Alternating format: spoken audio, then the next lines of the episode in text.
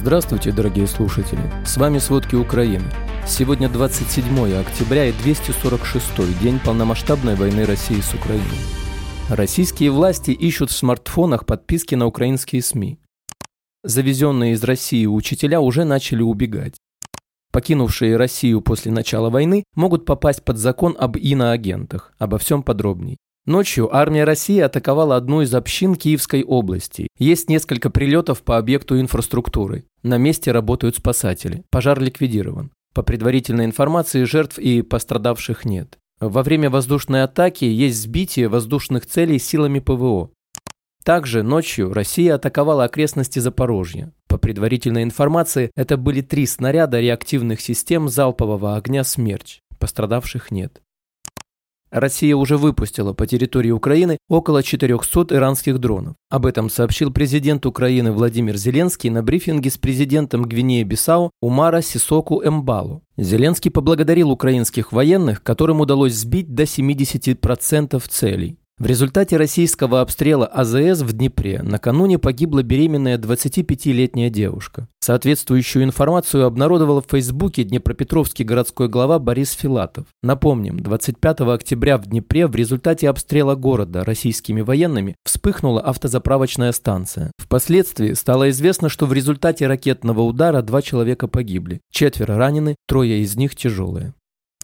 Российские силы не собираются отстраивать город Попасное в Северодонецком районе Луганской области, рассматривают идеи переселения людей в другие города. Такую информацию сообщил глава Луганской областной госадминистрации Сергей Гайдай. По его словам, никто из российских сил не в состоянии взять ответственность за решение по Попасной. Сначала выдали указ о нецелесообразности ее восстановления, затем на более высоком уровне, то есть в России, его опровергли, а сейчас снова готовят местных жителей к предыдущему развитию дел.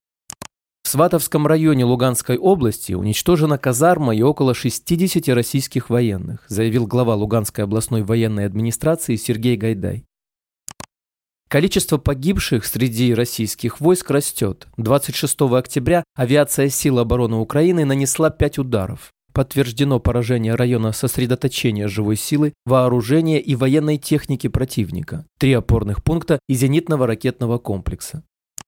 В штормовом Черном море продолжает находиться корабельная группировка российского флота из девяти кораблей, среди которых один БДК и три ракетоносителя, из которых два подводных наготове к использованию 16 калибров. Такую информацию передает украинское оперативное командование «Юг». Российские силы в Крыму утверждают, что на Балаклавскую ТЭС в ночь на 27 октября совершена атака беспилотным летательным аппаратом. Об этом сообщил назначенный Россией губернатор Севастополя Михаил Развожаев. Он утверждает, что загорелся один из трансформаторов, который находился на профилактике и не работал. По словам Развожаева, трансформатор поврежден минимально и пострадавших нет. Он добавил, что на электроснабжение Севастополя и полуострова данный инцидент никак не повлияет. Назначенные Россией власти Запорожской области объявили о введении на оккупированной территории военной цензуры на основе указа Владимира Путина о военном положении. По его словам, с 27 октября в регионе начата выборочная предупредительная проверка мобильных телефонов граждан. Российские силы ищут в смартфонах подписки на украинские информационные ресурсы. Если человек подписан на такие ресурсы, то на первый раз он получает предупреждение. В дальнейшем нарушители будут оштрафованы. О каких именно информоресурсах идет речь, не уточнили. В школах оккупированного Мелитополя катастрофически не хватает учителей, так как большинство мелитопольских педагогов не хотят сотрудничать с российскими властями, а коллаборанты и завезенные из России учителя уже начали убегать. Об этом сообщает мэр Мелитополя Иван Федоров в своем телеграм. Федоров поблагодарил мелитопольских педагогов, более 90% из которых не пошли на сотрудничество с российскими силами. Риторика Путина показывает, что он не заинтересован в переговорах с Украиной, а также сохраняет максималистические цели войны. Об этом сообщает Институт изучения войны. Тем временем российские чиновники в Херсонской области пытаются смягчить информационные последствия отхода российских войск с западного берега Днепра.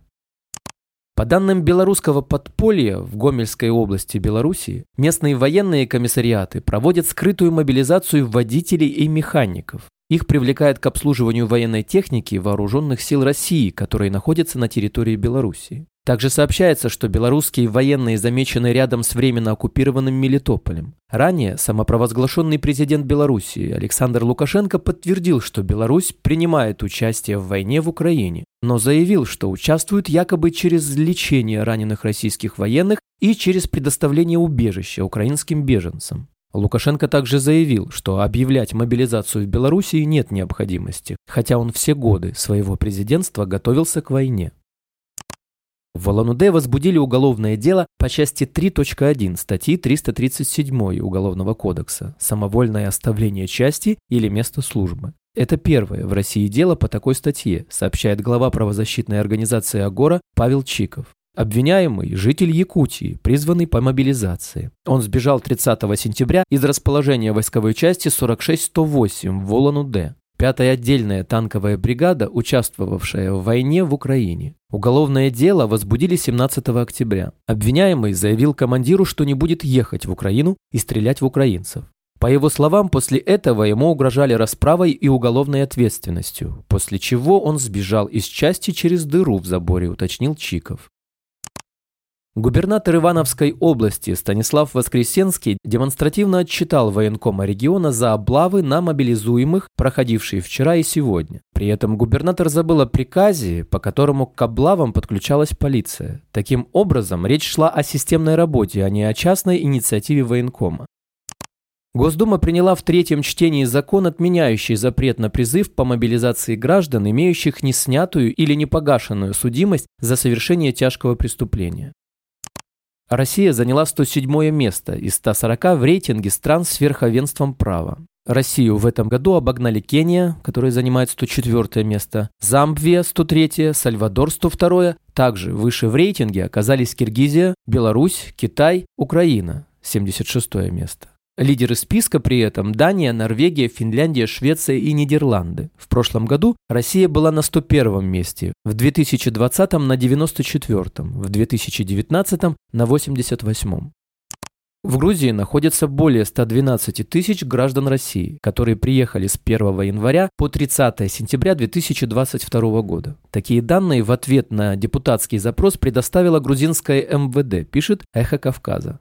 Наплыв россиян в Грузию связан с объявленной в России 21 сентября частичной мобилизацией. Тогда тысячи россиян решили покинуть страну. Помимо Грузии, они уезжали в Казахстан, Кыргызстан, Армению и Турцию. Только в одном сентябре границу Грузии пересекли более 222 тысяч россиян. Поэтому реальное число находящихся в Грузии россиян может быть выше за счет тех, кто приехал в октябре покинувшие Россию после начала войны, могут попасть под закон об иноагентах, утверждает сенатор Андрей Климов.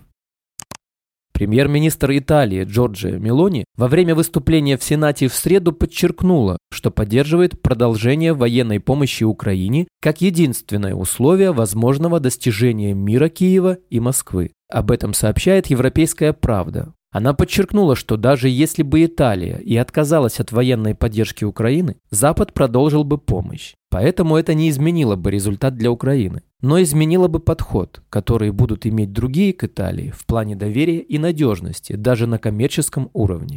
Несмотря на то, что Мелони возглавляет коалицию ультраправых и правых партий, которые пришли к власти в стране впервые с начала Второй мировой войны, она подчеркивает неизменную поддержку Украины. В своем первом обращении к итальянской палате депутатов во вторник Мелони заявила, что Рим не поддастся на энергетический шантаж Путина и останется партнером Украины.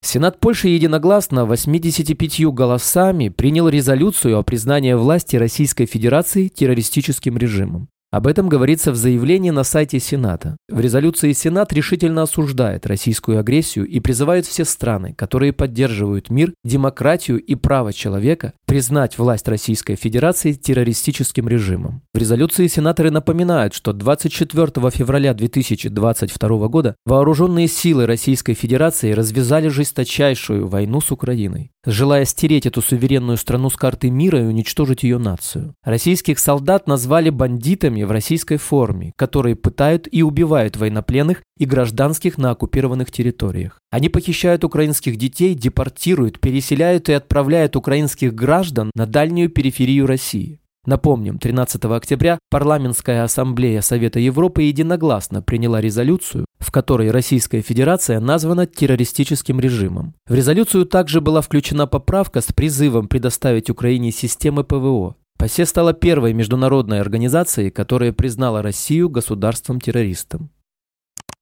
По данным Международного энергетического агентства, глобальный энергетический кризис, вызванный вторжением России в Украину, может ускорить переход на экологическую чистую энергию. Вдобавок к краткосрочным мерам защиты потребителей от роста цен, кризис привел к тому, что многие государства в настоящее время пытаются ускорить структурные изменения, говорится в ежегодном отчете агентства. Эксперты указывают, что в случае реализации эти планы будут означать увеличение ежегодных мировых инвестиций в чистую энергию на 50% к 2030 году. Спасибо, это были все главные новости о войне России с Украиной к середине 27 октября. Помните, правда существует, а мы стараемся сделать ее доступной. Если вам нравится то, что мы делаем, пожалуйста, поделитесь этим подкастом с друзьями в России. Также, если вы хотели бы помочь нам делать материалы еще более качественными, пожалуйста, оставляйте фидбэк. Это очень важно для нас и для распространения правдивой информации. До встречи.